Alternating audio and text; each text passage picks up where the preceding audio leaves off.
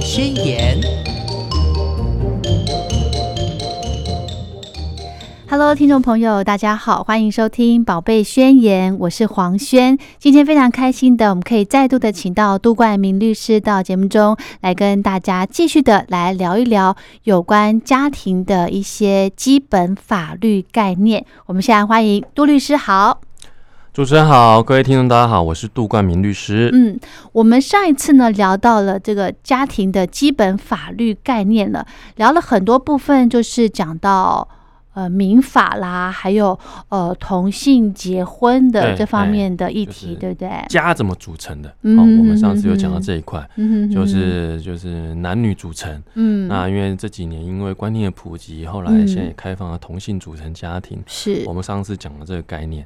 那我们今天更进一步，其实也正好切合这个目前的这这个这个时间点。嗯，因为现在正好是差不多已经暑假了嘛。对。哦，那暑假了，其实。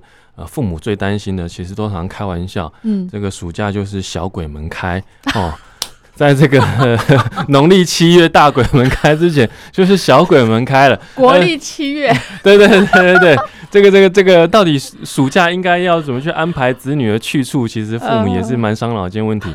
但是这只是这个只是玩笑话，就是说，呃，虽然说我们从以前到现在，其实。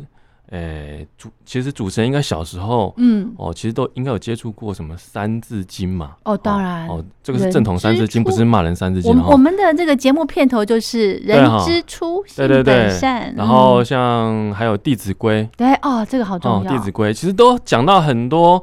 这个家庭里面，嗯，这个对父慈子孝、兄友弟恭、应对进退，子女应该对父母，父母应该对孩子的一些观念。嗯，那这些东西其实很巧的，在民法它也有一些呃子女跟父母之间关系的一些基本规定。那我们今天来简单谈谈这一块。那假设有其他余裕的话，我们再来进一步去探讨到整个家庭的经济的层面的东西。好，所以一个家庭里面呢，除了自己的家规之外，法律也会有一些规定哦。有啊，对啊，对啊，因为这个这个这个呃，可能这跟这个我们从以前到现在，嗯，中华民族的传统可能也有关系哈。其实中华民族传统，像从以前到现在，就是整个儒道嗯这样子下来的一个观念嘛，嗯，传承。所以说，可可能当时候在制定民法的时候，可能也把这块观念参酌在内。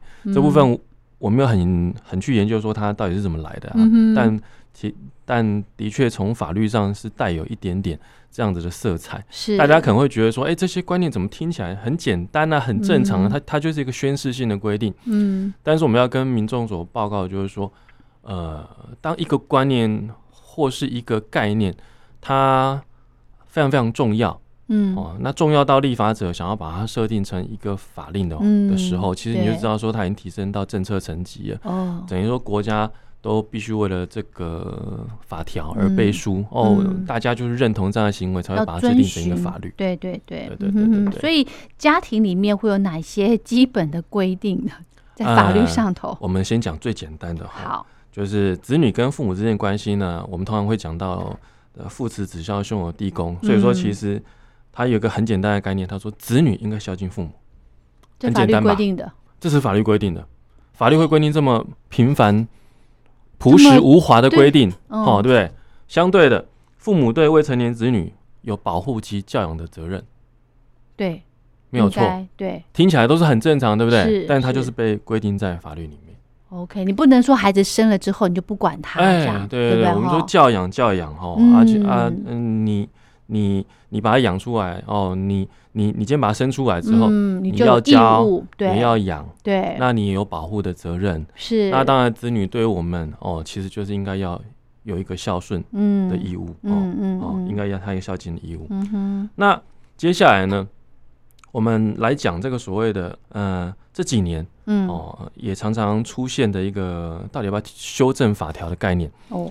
他说：“哎，我们今天在教养。”父母既然可以在这个必要的范围内呢，这个有保护及教养的责任。嗯，民法一零八五条，它就规定有一条哦，其实应该是这几年常常提到的，它叫做父母惩戒权。它怎么规定的呢？它规定说，父母得在必要的范围内惩戒其子女。惩戒是什么？惩戒就是惩罚的那个惩哦。戒就是呃戒断戒律的戒，戒律的就是惩戒那两个字。父母得在必要的范围内惩戒其子女。哦，这个好好重的字哦。好，对，嗯，那其实其实他意思就是说啊，可能因为我们有保护教养的责任，那可能在教养的时候，假设孩子们有比较不遵守父母所给予的纪律的时候，这时候可以在必要的范围内去惩戒子女。但是在现在这个教育的潮流底下，哦，教育概念底下，嗯，呃，都已经不太鼓励所谓的体罚，对啊的这种想法了哈，就爱的教育哈，正面教养，其实这个是我们现在所在呃鼓吹的。是。那因为其实诶很多爸爸妈妈的想法总是觉得说呃呃不打不成器呀。哦，我们我们以前谚语就很多这种，同时带有呃鞭子跟爱的这种成语，哦，就是说啊，你孩子就是要给他一定的压力，哈，给他一定的惩戒，哦，他才会成为一个有用的人。嗯，那诶，其实，在杜律师职业过程中，也遇到很多哦，父母有对孩子可能产生了不当管教，但是他们都有个错误的观念，他们就觉得说，哎，其实我做的是对的啊，我就是惩戒我的小孩啊，这个是我的权利呀。我我为什么不能打我的小孩？哦，这样子讲，他们会理直气壮的，诶，在法庭上或是在我的事务所里面提出这样的质疑，说啊，民法不就是有一条，我记得是父母惩戒权的规定啊啊，这种情况还管定吗？哦，他打小孩之前还知道说民法有规定，他们知道哦。那那通常为什么会有这个问题发生？嗯哼，通常哦。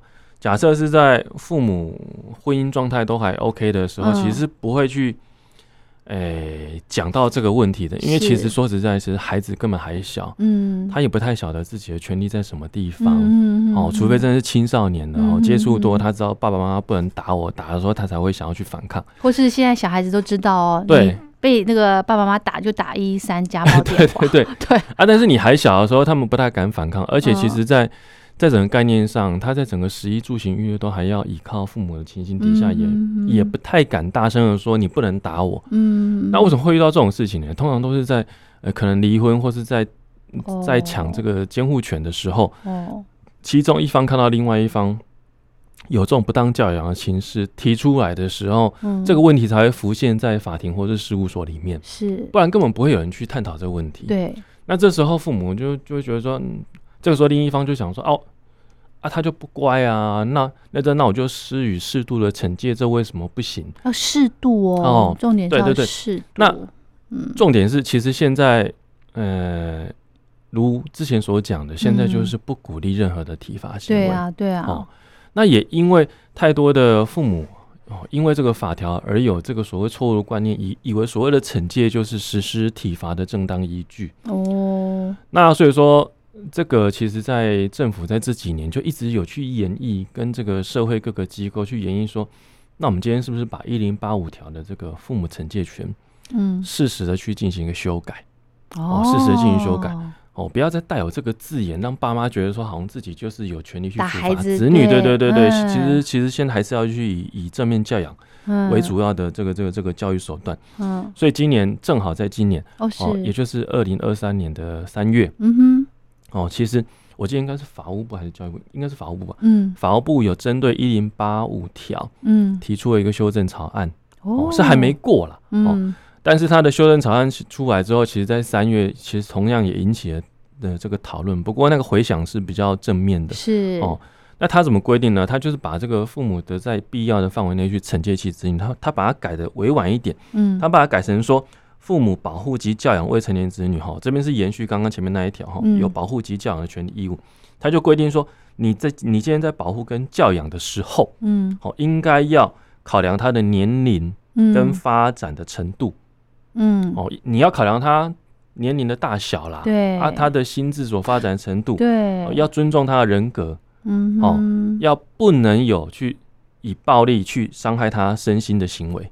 哦哦，不能对他有任何身心暴力的行为，你你不能对他施加心理暴力，你也不能对他施施加身体上的暴力。你要去尊重他的人格。嗯，也就是说，你可以保护及教养他，嗯，但是你要避免用暴力的手段去实施保护及教养的这个手段。对对，嘿嘿，所以说其实未来我想应该这一两年内应该是有蛮大的机会去完成这个修法的啦，因为其实这因因因为其实这块的社会共识应该算是还 OK，嗯，哦，啊，其实你这样子观念下来之后，其实由上而下，嗯，哦，你法条修正好了，那接下来我们国内的父母其实大概上哈，针对这种。就是不要体罚，就是要正面教养的观念，就会慢慢的整个风行开来。是，我觉得其实这个这个算是一个不错的，没错没错，好现象。那至于这个隔代教养，就是祖父母带着孙子辈这样子，那他们也适用这个这个法条嘛？就是不要有这个惩戒的。呃，其实这边就回到了这个所谓的父母对孩子的侵权不能行使的时候，侵权是指照顾，侵权就是呃。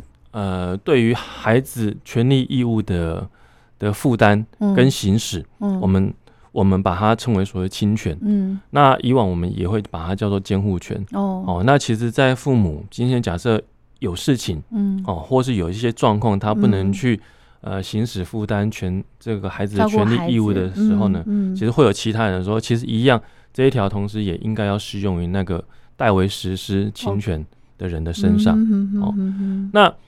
我们刚刚很简呃非常非常快速的讲完了一零八四条跟一零八五条这个所谓的保护及教养啊父母惩戒权，嗯，那另外的关系其实也很简单哦啊，因为其实今天孩子他就未成年嘛，嗯，哦，所以说接下来一条就很简单，他说哎父母他就是他未成年子女的法定代理人，是，哦，就是说他今天他要做法律行为的时候，嗯，那孩子他没办法。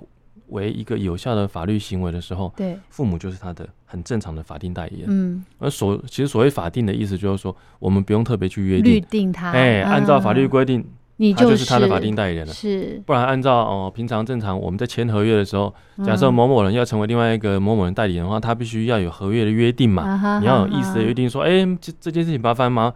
麻烦你帮我去做，你担任我的代理人哦。今天我拜托主持人帮我去做，哎，主持人你这件事情帮我去做。你就是以杜冠明律师的名义去做，你就是代理啊。是父母帮孩子做事不用，他就是一个法定代理的概念。嗯哼，那但是呢，偶尔也会遇到说，今天当父母要去做一件事情的时候，嗯，哦，他有可能是跟子女的利益相反的。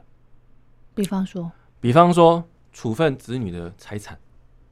哦，哦，可能有人把财产。哦，赠予给孩子。对，那父母可能为了自己本身的想法，嗯，想要去处理掉孩子的这个财产，嗯，那这时候就会显示出一个明明，诶，孩子他没有处分自己资产的权利，可是父母当他的法定代理人，可以去处分他资产的权利，但是问题是，他在做这个行为的时候，又明显有害于子女的利益。哦，这时候该这就不管未成年不未成年了吗？这时候呢，其实基本上他依法不得代理。哦，财产就是有财产。他假设是他的行为哦，是他利益是跟子女相反的时候，他是依法不能代理。哦，那这时候怎么办呢？嗯，他在这个依法不能代理的时候，可是子女的法定代理明明就父母啊。对。那在这种事情上，就这种事情上要帮子女去设定另外一个代理人。嗯，这时候法律它就规定说，法院它可以按照子女未成年子女或主管机关或其他利害关系人申请，可以在这件事情上，嗯，这件事情上特别的去担任子女的代理人。哦，这样，嘿，所以说其实法律在很多层面他都考虑到。哇哦，好细哦！说实在，其实因为我们都觉得说父母他一定都会做对孩子好的事情嘛，是是是。但在目前的社会上，似乎并不是百分之百都是这个状况。没错，偶尔父母还是会有利益跟子女利益相反的同时，那利益相反的同时，这边就必须要设定一个为孩子保护的一个保护机制，要帮他选了一个特别代理人。嗯哼哼，嘿，这个就是这样规定。是，好，嗯，那接下来，其实我们我我们都已经快讲完了。啊，我们一直都讲说父母对子女，哦，去当他的法定代理人啊，对他保护及教养，嗯，但是我们都没想到，父跟母是两个人呢。对。啊，你要是针对保护及教养的手段观念不一的时候怎么办？就自己沟通协调好就好啦，不是吗？对啊。呃，听起来这个应该不难，主持人家里就是家和万事兴，对对对啊，比较少发生这个纠纷的状况。但是真的有一些夫妻他们在处理孩子的事情的时候，有些针对重大的事物是没办法达成合适的，对，难免啦。那嗯，那在但是在法律上，嗯，爸爸的权利跟妈妈的权利又一样大，嗯哦，因为都一样嘛，对啊。我也是他的法定代理人，对啊，对啊，你也是他的法定代理人，对，那好像也没有谁的权利大过谁的问题，是是是。那到底哈，我们今天讲个最简单的啦，嗯，小孩子就学的学区，对，好，我真的在事务所真的很常遇到这种问题哦。为什么这个要上事务所去问？我跟你讲，嗯，真的有正常的夫妻，平日感情也不错，嗯，但是子女要念哪边真的谈不拢。真的会这样子？真的单纯为了这件事情上法庭，请法官来裁？那法官会不会觉得法官怎么裁呀？对啊，这清官难断家务事，是这家务事。可是，嗯，可是民法一零八九条，它就是这样规定，它就是规定说，今天父这个这个这个父母对未成年子女的权利义务，其实基本上应该要共同行使跟负担。对。那假设父母的的这个意思不一致的时候，怎么办呢？嗯，这边其实就是。要申请法院来进行酌定，那法院酌定的时候呢，他可以，他他的标准是什么？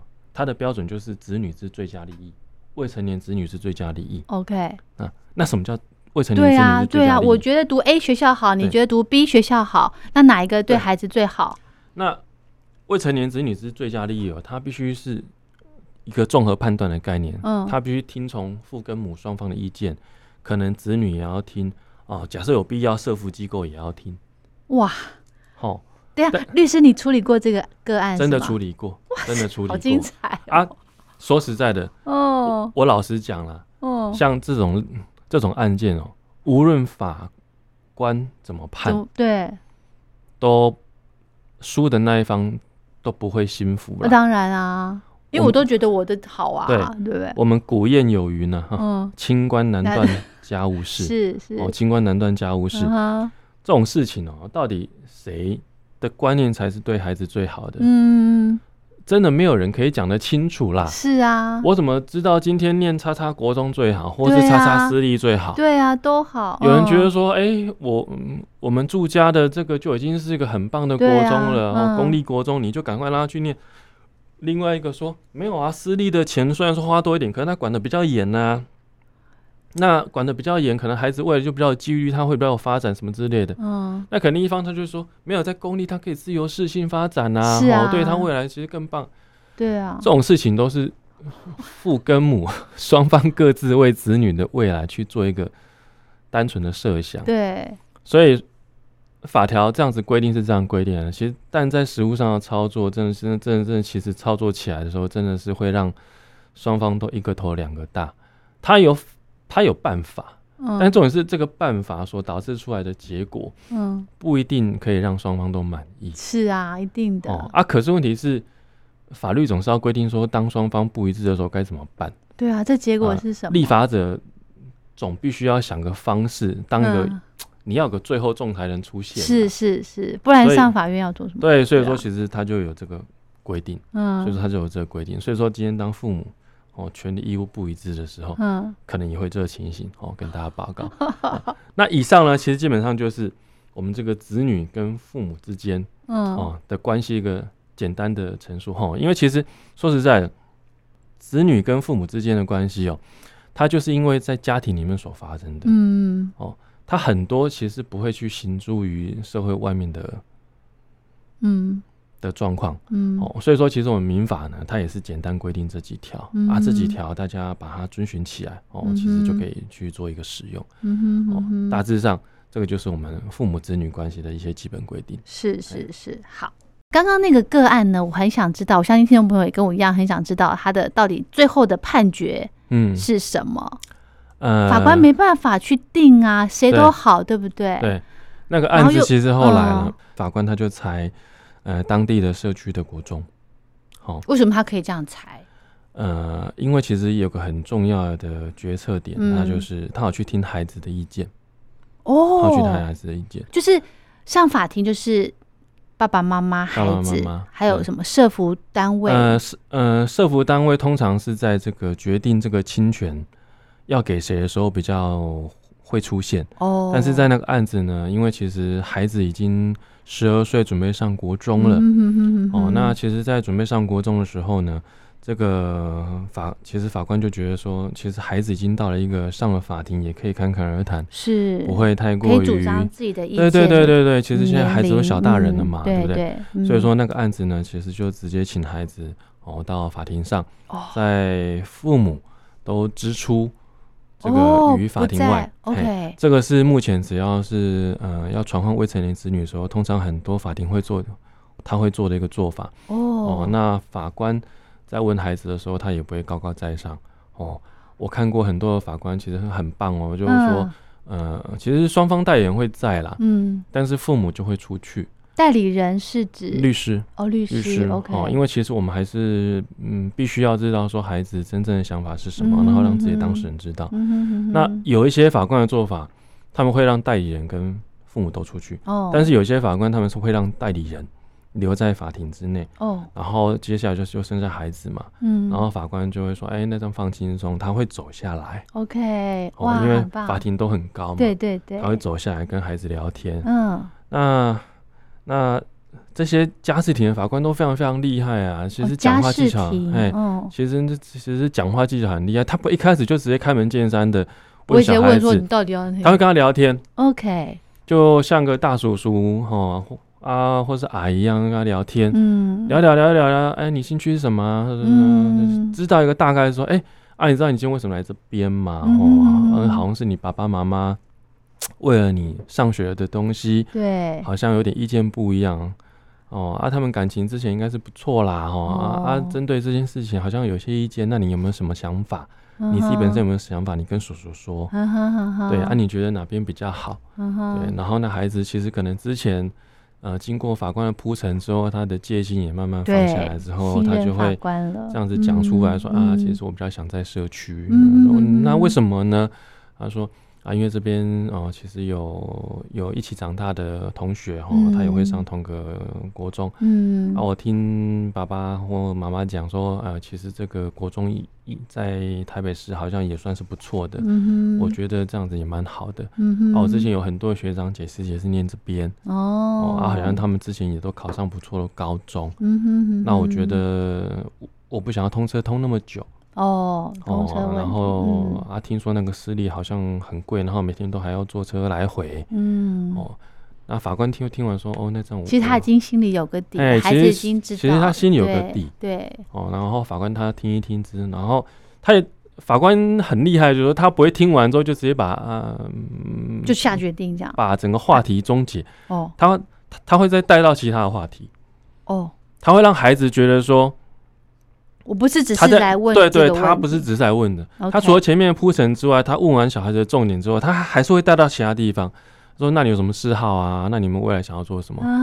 那整个讲完说，其实说实在，其实代言真的都觉得说，法官已经整个跟孩子都聊起来了，像朋友，真的准备拿出手机在划的时候，法官说好，OK，好，那这那我们讲的差不多了，哈，来，那这样，嗯，把那个爸爸妈妈叫进来，对，啊，叫进来之后呢，法官会。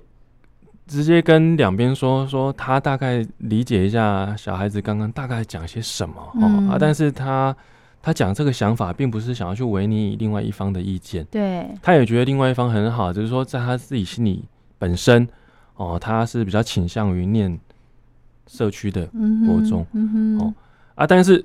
基本上法官都不会在当庭下裁定啊，都会在当庭下裁定。他说：“哎，那好，那这样这个法庭就结束了。那过了不久之后呢，我们会有这个裁定下下来。哦啊，假设你们有什么意见的话，哦，之后再用诉状来补。好，那当然，其实，其其实双方都有代理人。嗯，哦啊，假设都是有经验的律师的话，心里大概也知道法官会朝哪个方向去做决定了。哦，然后。过不久之后，哎，裁定下来了。裁定下来就是说，哎，让孩子在这个社区的谷中念。嗯哼。那其实事情已经过了很久了。其实后来那个孩子，我记得也是考上蛮厉害的高中，应该是有台北是前三吧。哦，蛮厉害的，还是很优秀。所以说，其实后来发展都蛮好的。是，对对对。嗯哼其实这种事情在家里面自己就可以就是沟通好了，对不对？那为什么孩子没有办法跟家长好好的去讲他自己的的那个想法？哈，我觉得因可能是因为其实小孩子知道。爸爸妈妈意见不合的时候，他不想要选边站，无法沟通。他可能无法在在单纯只有爸爸跟妈妈的面前，这样他就直接选择一边。哦，就是以我们一般而言，在交朋友的时候，比如三个人在交朋友的时候，其中两个人意见不合的时候，第三个都很难选边站的。哦，对。更何况，更何况今天是一个未成年的孩子。嗯。哦，然后两边。一个是爸爸，一个是妈妈，嗯，都是生他、教他、养他的人哦。那他其实是很难去做一个取舍，嗯，哦，孩子通常会担心说，我今天我选了这一边之后，是不是另外一边就不爱我、不喜欢我，或是在生活上对。我有什么不利的举措？嗯哼，我觉得这个就是小孩子之所以为什么需要爸爸妈妈当法定代言缘故，他们就是在十八岁之前，就是必须要。让我们去保护他，教养他，对，哦，所以说，嗯，当然这个部分当然其实也是跟民众这这个听众做分享。我们在整个沟通的过程上，跟孩子的相处上，还是尽量减少让孩子去做一个选边站的行为。对，如果可以的话，其实父母父母自己本身就先把呃东西沟通好，不要让孩子来选。但是，嗯，在做决定及讨论的时候，嗯。可以先试着去询问一下孩子的想法，是因为他才是要去念书的人嘛，对不对？对啊，多听听孩子的意见，没错。所以这个事后呢，法官会不会就是家庭法式的法官，应该要跟这两位家长沟通一下哈？有啊有啊，因为其实要教育一下。呃，比如说像我刚刚所讲的那一庭，哦，其实法官跟孩子聊完之后，他把爸爸跟妈妈都叫进来，对。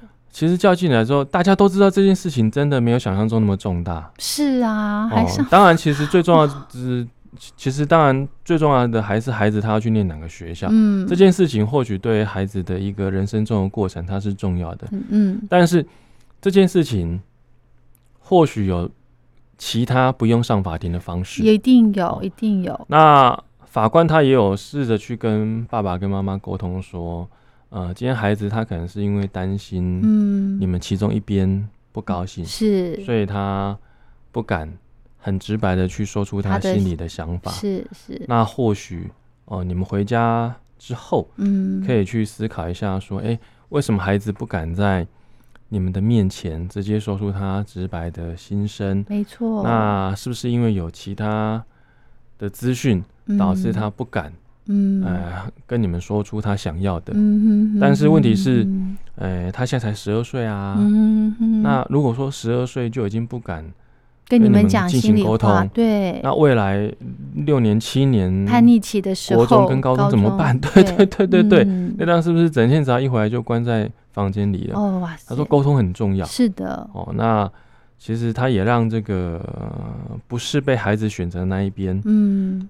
他有跟那个爸爸或妈妈讲说：“嗯，孩子不是不喜欢你，不是不爱你，嗯哼哼哼哼，他还是很尊重你，只是他心里目前所暂时想的，并不是你所为他选择那个道路。嗯哼哼哼，那其实其实爸爸妈妈听了可以理解，嗯，虽然说他还是很希望他去 去私立高中，那个那个私立国中，嗯哼，但是至少那边的。”家长是可以理解说，哎，孩子其实也是经过内心挣扎之后，慢慢的被法官引导出他自己真正的想法。嗯后来也是慢慢可以接受了。嗯哼哼，对啊，其实那对夫妻真的没什么问题。是，我觉得从这个呃案例，我学到了，呃，第一个就是要尊重孩子，他就是一个个体了。嗯，尤其像这个个案，他已经十二岁了，是的，他其实已经有自己的想法了。是的。那再来呢，就是可以让我们呃。家长来思考一下，哎，这个跟孩子之间日常生活的沟通的一个重要性。对哦，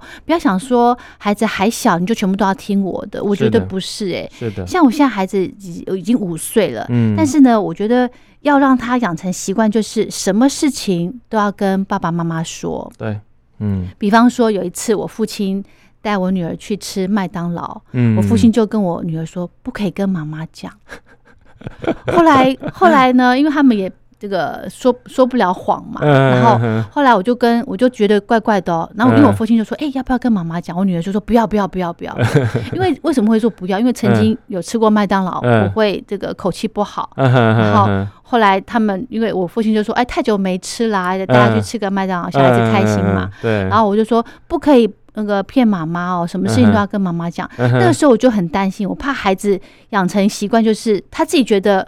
呃，怕被骂，怕被责难，就不跟父母亲讲。对对对对对，不要觉得孩子小就不重要哦，不是哦，是是是，对，还是要鼓励他们说，其实有一件还是要说，对，尽量不要有隐瞒呐。没错没错。其实这个观念哦，其实这几年都已经体现在我们整个整个司法的系统。嗯，像前几年其实就有大法官的解释哈，嗯，呃，现在应该叫宪法法庭了，是哦，因为那个组织改变了。嗯哼，其实宪法法庭它其实都有判决，就是说。